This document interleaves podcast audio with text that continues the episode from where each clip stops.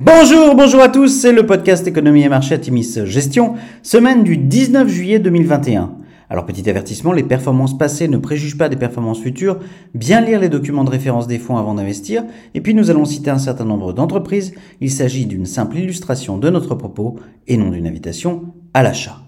Alors cette semaine, nous avons titré Incertitude. La tendance est négative sur les marchés globaux en cette période de retour des publications d'entreprises.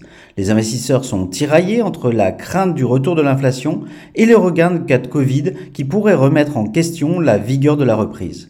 Dans ce contexte, des ventes de détail US dynamiques et des résultats des grandes banques américaines au-dessus des attentes n'ont pas suffi à rassurer. Jérôme Powell, le patron de la Fed, s'est exprimé par deux fois devant le Congrès US cette semaine en réaffirmant le caractère temporaire de la hausse de l'inflation.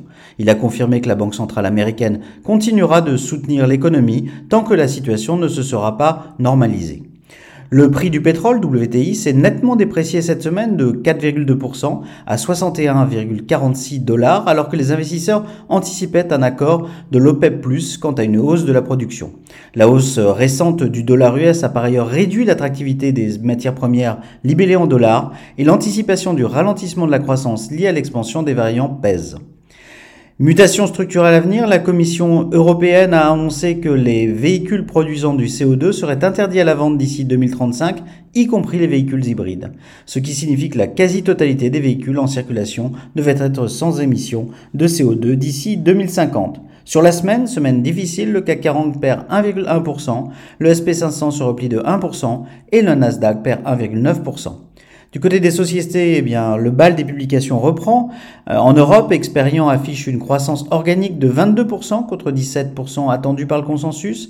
Barry Calbo voit sa croissance organique accélérer fortement au T3 avec une croissance des volumes de 18,5% contre 17% attendu par le consensus. Puma prépublie des chiffres pour le Q2 nettement au-dessus des prévisions des analystes. La croissance organique est en progression de 96% contre 78% attendu. Burberry affiche une croissance organique de 90% au premier trimestre de son exercice 2021-2022, alors que le consensus attendait une progression de 71%. La succession de M. Gobetti, CEO sur le départ, reste au cœur des préoccupations. Ericsson déçoit avec un bénéfice net de 3,9 milliards de couronnes, en hausse de 51% sur un an, mais un chiffre d'affaires en légère baisse, moins 1%, euh, du fait essentiellement d'une baisse nette des ventes sur le marché chinois. Ericsson serait une victime collatérale des déboires de Huawei en Occident et le titre est sévèrement sanctionné vendredi.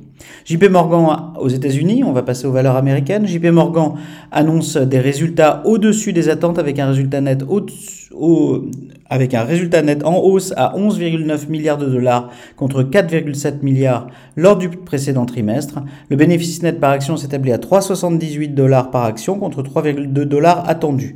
Le revenu net se contracte de 7,2% à 31,4 milliards contre 29,9 milliards attendus. Enfin, PepsiCo annonce des ventes en hausse de 20,5% sur un an à 19,2 milliards de dollars, bien supérieures aux attentes du marché qui les attendait à 17,9 milliards. La réouverture des restaurants est très favorable à l'activité boisson du groupe. Alors à venir, le cycle de publication est amorcé et donnera des repères factuels aux investisseurs. L'expansion des variants Delta et Lambda de la Covid-19 seront au cœur des préoccupations à un moment où les politiques de restriction ou de forte incitation à la vaccination se généralisent, à l'exception notable du Royaume-Uni. L'autre point suivi lors des publications sera l'impact de l'inflation.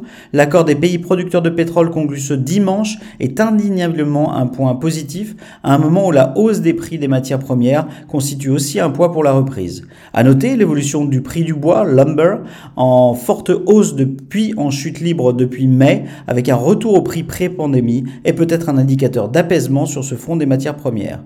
Nous allégeons nos expositions sur les fonds value cycliques dans nos fonds d'allocation Atimis Patrimoine et Atimis Global. Nous restons à l'affût d'opportunités dans nos fonds thématiques, les périodes de nervosité offrant souvent les plus belles opportunités. Nous vous souhaitons une excellente semaine à tous.